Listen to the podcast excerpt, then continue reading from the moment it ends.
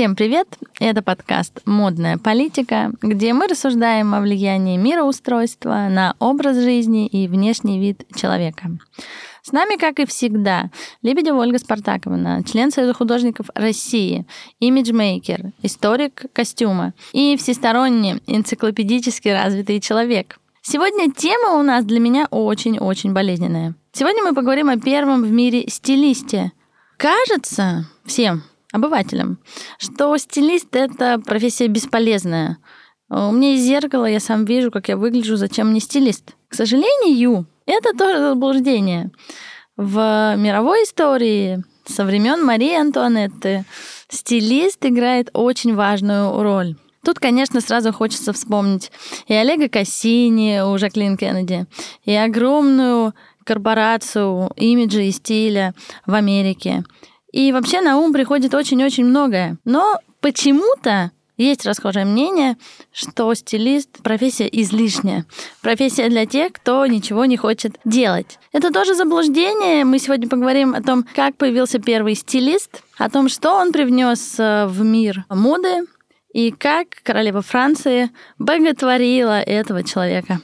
Ольга Спартаковна, вам слово. Спасибо. Я бы э, по-другому определила отношение к стилистам. Не то, что это профессия излишняя. Это профессия излишняя для неумеющих одеваться. Потому что чем больше человек чего-нибудь не умеет, тем он более уверен в том, что у него все прекрасно. Это давно известно. Особенно, чем меньше вообще человек интеллектуален, тем ему радостнее жить от того, что у него все прекрасно. И никаких сомнений вообще нет. Поэтому я бы сказала так. Стилист нужен умным людям. Только умные люди могут сказать сами себе правду, что они не очень умеют хорошо одеваться. Плюс ко всему, э, мне как человеку, много работавшему с людьми, я заметила, что когда человек не очень умеет одеваться, он всегда избегает многослойности. Это первое. И главное, очень любит платье. Потому что надел платье, и больше ничего не надо думать. Ну, как бы собрался уже? Собрался, да. Все прикрыто, срам прикрыт. Туфли, это, оказывается, совсем не обязательно подбирать. Ну, серьги можно вставить какие-нибудь. Знаете, вот там искусственный жемчуг в золотой оправе. И все у нас все есть. Но это так, это к слову. Я должна сказать еще, что все-таки оправдать профессия стилиста великая профессия, которая помогает людям не только иногда быть счастливыми, хотя бы когда-нибудь, я имею в виду женщинам, да и мужчинам, но и зачастую успешно поступать на работу. Оказывается, вот по статистике американцев, едва ли не 30 или 40 процентов успеха человека при приеме на работу зависит от того, как он выглядит. Дальше, как он говорит, и только 7 процентов его уровень его квалификации – Поэтому я хочу сказать, что очень часто это же бывает и в жизни. Девушка, которая не умеет себя подать, э, она не выглядит красивой, и те первые пять минут, которые важно быть красивой, она упускает. Потому что потом уже красота имеет меньше веса, чем все остальное, если люди не хвастаются своим приобретением там молодого красивого тела и прочее, прочее. Это тоже есть, конечно, но это другая история. Вот, поэтому я хочу сказать, что стилист — это замечательная профессия. Но самое интересное, что я не знаю, почему Рози Бертен э, назвали стилистом. Потому что тогда было модно слово «модистка», но на самом деле она была блистательным модельером. И она была дизайнером одежды. И благодаря ее стараниям Мария Антуанетта три раза меняла стиль. Плюс ко всему в созданиях Бертен были иногда категорически авангардные на тот период ноты в этой одежде. Рози Бертен, девушка из Пикардии, абсолютно ничем не примечательная. Она открывает магазин, в котором торгует всякими разными мелочами, аксессуарами и так далее и каким-то образом становится вхожа в Версаль со своей продукцией. Но постепенно она предлагает потрясающие модели, невероятные на самом деле. и развивает свою контору, скажем так, которая называется «Великий Могол». Удивительное название. Сейчас не будем разговаривать о великих моголах. Это говорит о большой претензии. И она становится не просто поставщиком Марии Антуанетты, и она становится не просто продавцом очень модных изделий для огромного количества высоких светских особ Парижа. Хотя в Париже полно маленьких домов моды и так далее, и так далее.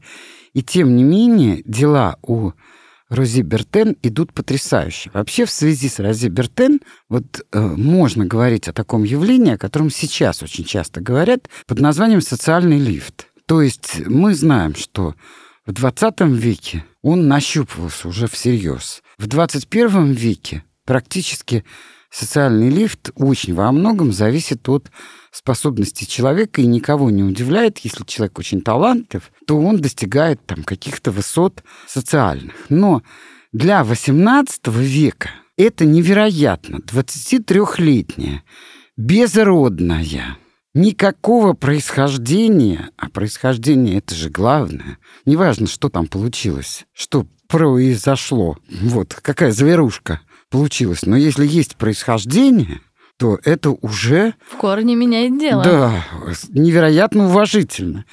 И вдруг появляется какая-то пикардийка из провинции. И этой австриячке, этой расточительнице предлагает наряды, причем такого уровня, за которым начинают охотиться многие страны. Я вас очень удивлю.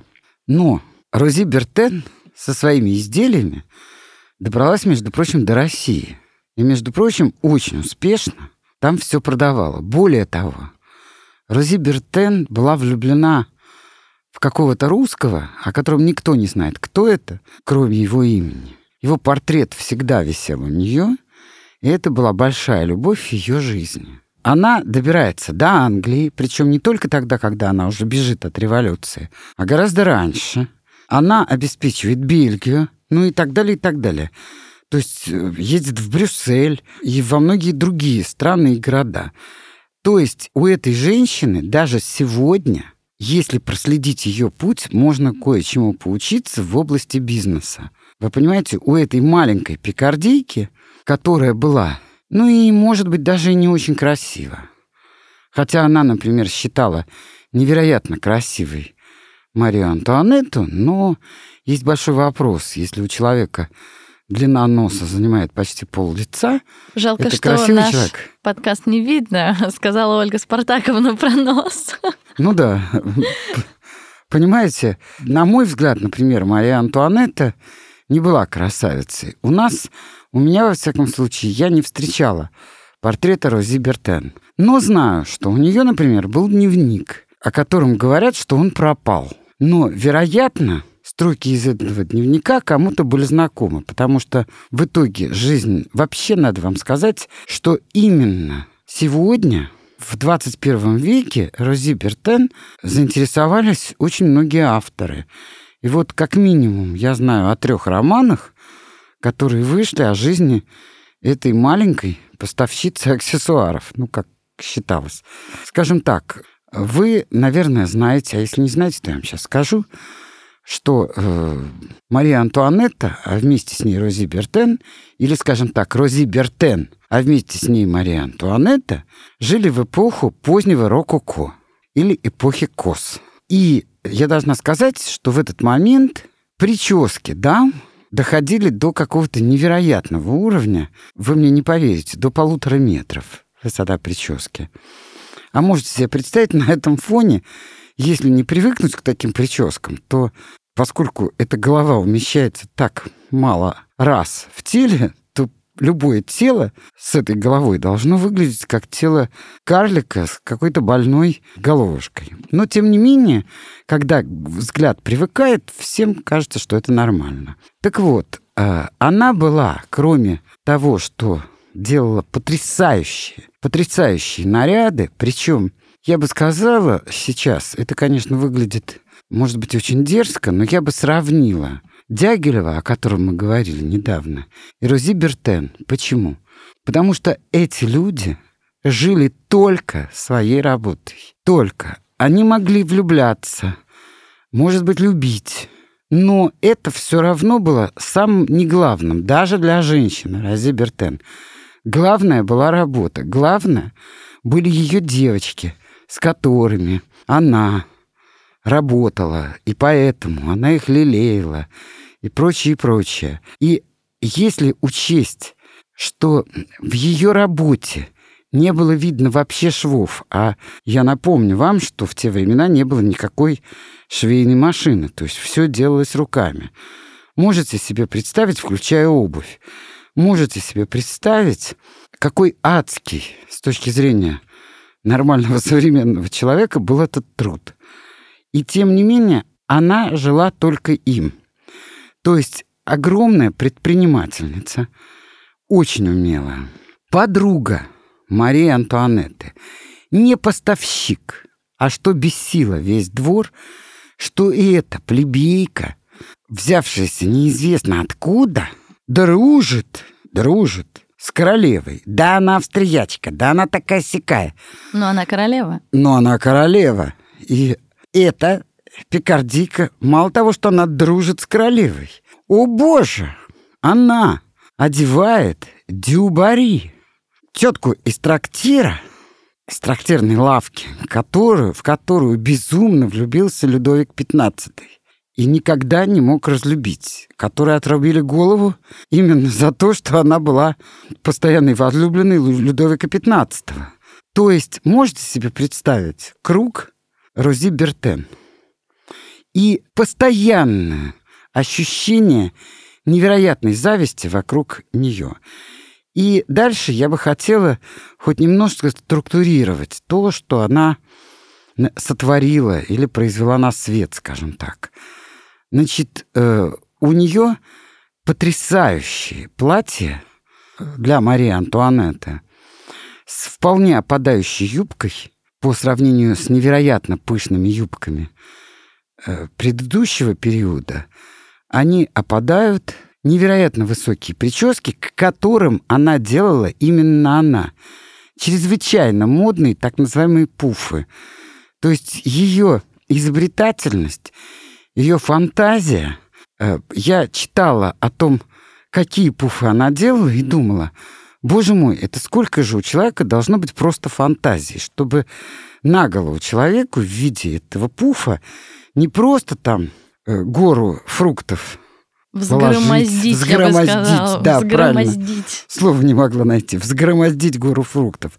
А это были фрегаты, это были морские победы, морские сражения, ободрали несчастных страусов в Африке, потому что э, туда же вставлялись перья.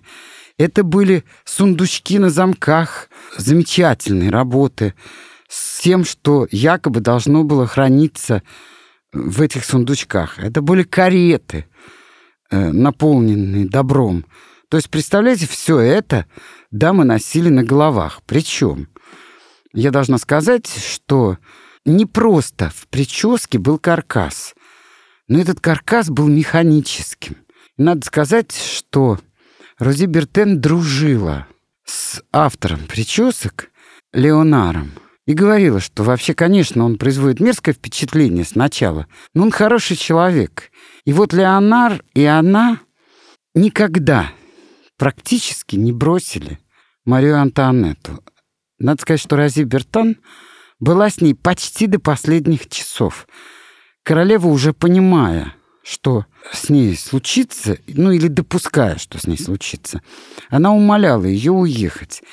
И Рози Бертен уехала буквально в последний момент в Англию. Буквально.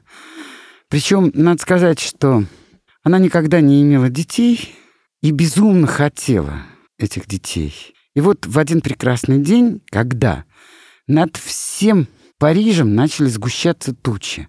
Люди еще не понимали, что происходит, но уже очень многие теряли состояние. Но сейчас мы бы назвали это кризисом, который часто у нас бывают, да?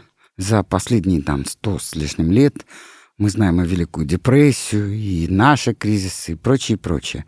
А тогда, вероятно, при каком-то определенном спокойствии и надежности это была, было редкое явление, и это начинали чувствовать все. Причем э, эм, безумно тяжело Рози Бертрен, Бертен, почему было еще? Потому что все эти господа, которые занимали огромное положение в обществе, они вовсе не отказывались от того, что они должны, и оставляли ей долговые обязательства, долговые расписки. И в конечном итоге, а представляете, сколько ей нужно было тратить на ткани, платить мастерицам-вышивальщикам, подшивальщикам и прочее, и прочее. То есть огромное количество денег уходило на ткани и фурнитуру. И при этом в конечном итоге она остается с долговыми расписками о том, что ей все должны. А в конечном итоге эти всех казнят и с их головами бегают нанизанными на пику. С радостью бегает чернь. Ну, то есть это на самом деле ужасно. Я не буду сейчас, конечно, говорить о революции, о том, что французам повезло в каком-то смысле по двум статьям. С одной стороны, им повезло, что пришел Наполеон, и как-то все это безобразие э, вошло в, какое-то русло. Это первое. А второе, им повезло, э, я имею в виду в общественном таком смысле, э, что в России произошла революция 1917 года, и поэтому она по своим зверствам слегка затмила французскую революцию. Потому что если бы не произошла наша, то, то наверное, французская бы революция Конечно. была бы самым ужасающим пятном на Франции и ну, вообще просто ужасом, понимаете? Таким образом, я хочу сказать, что Рози Бертен — это человек, я уверен в том, что если завтра будет машина времени и нищую, маленькую и, наверное, очень привлекательную женщину вдруг поместят в 21 век без единого сукок, выражались, или без единой копейки, как я выражусь по-русски, то через некоторое время она станет вполне успешным человеком с огромным бизнесом. И вот я должна сказать, что значит, я все никак не могу прийти к некоторым вехам в ее творчестве. Какое-то время все обвиняли Марию Антуанетту в том, что она слишком просто, просто ест, просто себя ведет, и главное, просто одевается. И Бертен делает ей фантастические туалеты, включая туалеты на выход огромные, в которых есть панье, корзинки. Панье — это то, что надевают на талию под юбки. И в русской традиции это называется фижма, а там это называется корзина, панье. И вот эта корзина, соответственно, расширяет платье. И есть такой вид платья, который называется мантуа. Мантуа — это когда платье плоское в профиль и огромное в фас, огромной ширины до 5 метров.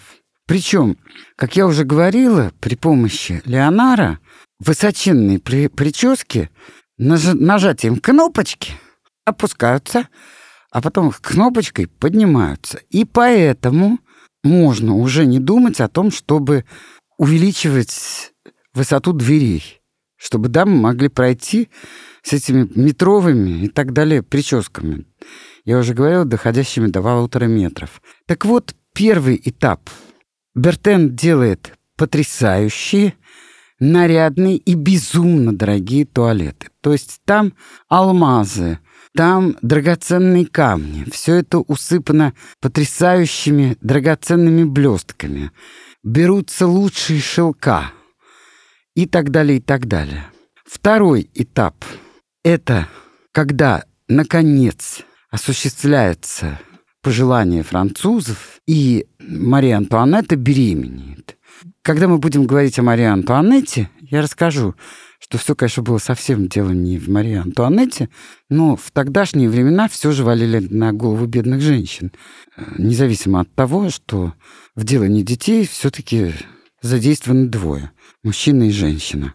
Ну, в общем, короче, наконец Мария Антуанетта беременеет. И Рози придумывает ей туалет, который называется левит. и который идет на всеобщий уровень. Левит — это очень широкое платье, которое завязывается практически завязками под подбородок. Причем иногда оно и расходится впереди, обнажая второе платье. Но и таким образом беременность можно э, не показывать. Ну вот сейчас, вы знаете, сейчас э, очень актуально наоборот. Э, девушки очень любят обтягивать свои животики и показывать всему миру. Или вот... вообще не одевать животики. Да. Тогда, конечно, были другие времена. Женщины, как могли, скрывали свою беременность. Особенно это было при Людовике XIV, потому что он не любил, как мы уже с вами говорили, всякие проявления физиологии. И его, одна из его возлюбленных, блистательно научилась скрывать все это под определенным платьем. Так вот, э, второе, это было платье левит, и третье из тончайшего муслина белые прекрасные платья белого, бежевого, розового, голубого цвета. Причем у Бертен был период голубой и синий, в который она одевала королеву. А, собственно, начала она ее одевать не как королеву, а как жену будущего короля. Да?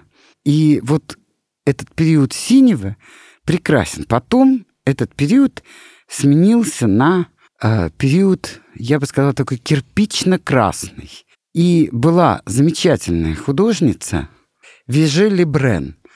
Она была, э, я бы сказала, такой достойной, мастеровитой художницей. Я бы не назвала ее великой, но, во всяком случае, ее портреты э, были очень и очень неплохие.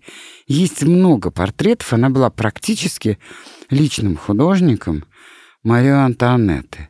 И вот этот багровый, даже я бы сказал не багровый, а кирпично-красно-коричневый цвет ее туалетов был э, изумительное платье, в котором она стоит, было отражено. Хотя здесь, понимаете, вот когда говоришь о Рози Бертен, когда говоришь о Марии Антуанетте, или мы будем говорить о Марии Антуанетте, Понимаете, вот есть какие-то вещи, которые, с одной стороны, ты понимаешь, что удивительно, что революция произошла так поздно. Потому что когда 20 миллионов человек жили за гранью нищеты, то понятно, почему она произошла. Но когда ты видишь, как она происходила, ты бываешь в таком ужасе, если честно. Так вот, я возвращаюсь к тому, как Рози Бертен осуществила свою страсть к материнству.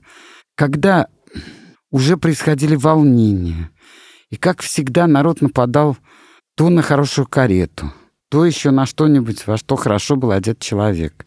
К карете, в которой ехала Рози Бертен, прорвалась женщина и, рыдая, вручила ей какой-то сверток. Сначала Бертен даже не поняла, что это за сверток. И она говорила, если ты не хочешь, чтобы этот ребенок умер, то забери его, потому что он все равно умрет. Мне нечем его кормить. И показалось, что женщина была полусумасшедшая. Она этот сверток даже не брала, ей его просто бросили. Она его поймала. И там оказался ребенок. Она назвала его Филипп и стала относиться к нему как к своему абсолютно родному человеку. А вообще она всегда стремилась чтобы вся ее семья, то есть ее матушка, ее племянники, дети, все жили вместе. И они все действительно жили вместе, и можете себе представить, что их ждало бы без Рози Бертен и какой уровень она им обеспечила. Она снимала, допустим, на улице Ришелье небольшой домик, всего на 15 комнат, весьма хорошо обставленный, но в тот период, о котором мы говорим, когда начались волнения, эти волнения еще подкреплялись, я бы сказала так, природой, то есть погодой. В предреволюционные зимы были такие перед революцией, которых никогда не знал Париж. То есть были тяжелейшие морозы и обледенения, и в Париж не прорывались телеги с продовольствием, потому что они просто не могли проехать. они переворачивались и так далее, и так далее. И это тоже прибавило, как вы сами понимаете, в кавычках огромной популярности королевской семье. И с этим уже сделать было практически невозможно ничего.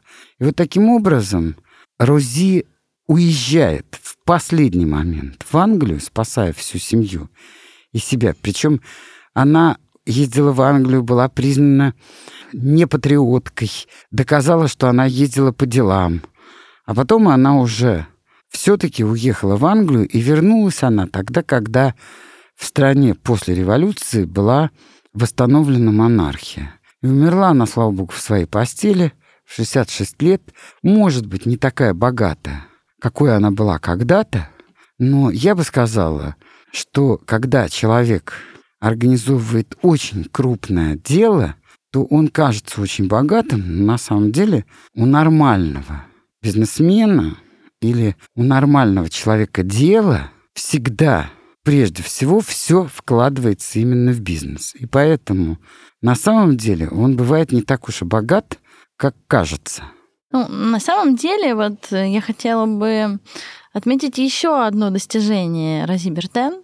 Оно не совсем связано с костюмом, но все-таки она стала родоначальником современного глянца. В те времена журналов не было, газет цветных не было, но были так называемые модные куклы. Да, которые рассылались в том числе из Парижа в Санкт-Петербург. Да, большая и малая куклы.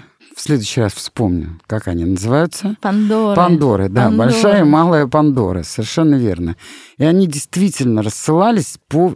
То есть я хочу сказать, что ее вот деловая жилка, рекламная жилка, почему я рискнула эту маленькую модистку сравнить в чем-то с Дягилевым, потому что они оба были. Они шли, если можно сказать, в параллельных веках, совершенно разных, но параллельно каким-то законам, которые они сами изобретали, понимаете? И именно большая Пандора и малая Пандора связаны именно с именем Бертен.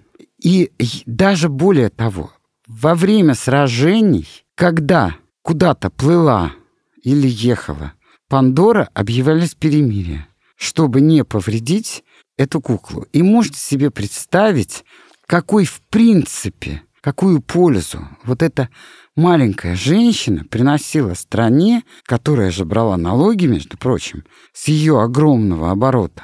Представьте, Санкт-Петербург, Брюссель, Лондон. И везде распространялась ее одежда. Вообще, я должна сказать, что на будущее всем э, девушкам, которые мечтают выйти замуж за богатого мужа, что мечтать-то надо сначала все-таки иметь какое-то такое дело в руках, которое в любом месте будет востребовано, а вы научитесь любить это дело и быть счастливы тем, что вы им занимаетесь. А тогда мужчины придут сами, просто начнут падать вам на голову. Это Просто всё. интересно сегодня об этом читать и слышать, что есть какая-то кукла, она может быть маленькая, она может быть в человеческий рост, которая отражает основные тренды сегодняшнего костюма. Женщины смотрят на эти куклы, чтобы не терять э, чувство современности, чтобы быть актуальными. Это было тогда на куклах, сегодня на журналах, но это было и 300, и 500, и ну да, 10 но, лет назад. Но мы тогда должны вспомнить все таки то, о чем мы с вами говорили в прошлый раз. Это Вивьен Вествуд, которая сказала, что я никогда не следила за трендами, я их создавала, скажем так. И я со своей стороны хочу очень пожелать нашим девушкам, конечно, стоит смотреть глянцевые журналы, безусловно, надо следить за модой, но вы тогда будете по-настоящему хорошо одеты, а не прикрыты чем-то. Тогда, когда вы научитесь чувствовать себя и носить то, что вам нравится, вам идет, и, я бы сказала, то, что вы превращаете в каком-то смысле в тренд. То есть попытайтесь сами стать трендсеттерами, с теми, кто создает как раз тренды. И надо сказать, что это, с одной стороны, очень сложно, а с другой стороны, Это зависит от уровня вкуса. А уровень вкуса есть только один путь, которым этот вкус развивается. Это постоянное общение с искусством, с музеями, с выставками, с музыкой и с книгами. И ваша жизнь будет очень разнообразной, и в ней появятся одни из самых интересных мужчин. Как да, это, это случилось в жизни Рози Бертен. Это на самом деле э, один из единственных и основных э, рецептов нету рецептов про там цветотипы, архетипы, там треугольник, квадрат, круг, какой я там фрукт. Есть абсолютная логика того, что если ты развиваешься, если у тебя есть ретроспективы, то ты начинаешь чувствовать время. И вот говоря о чувстве времени, я не могу не сказать, что и Вивьен Вествуд, и Дягилев, и Рози Бертен, все эти люди обладали чувством времени.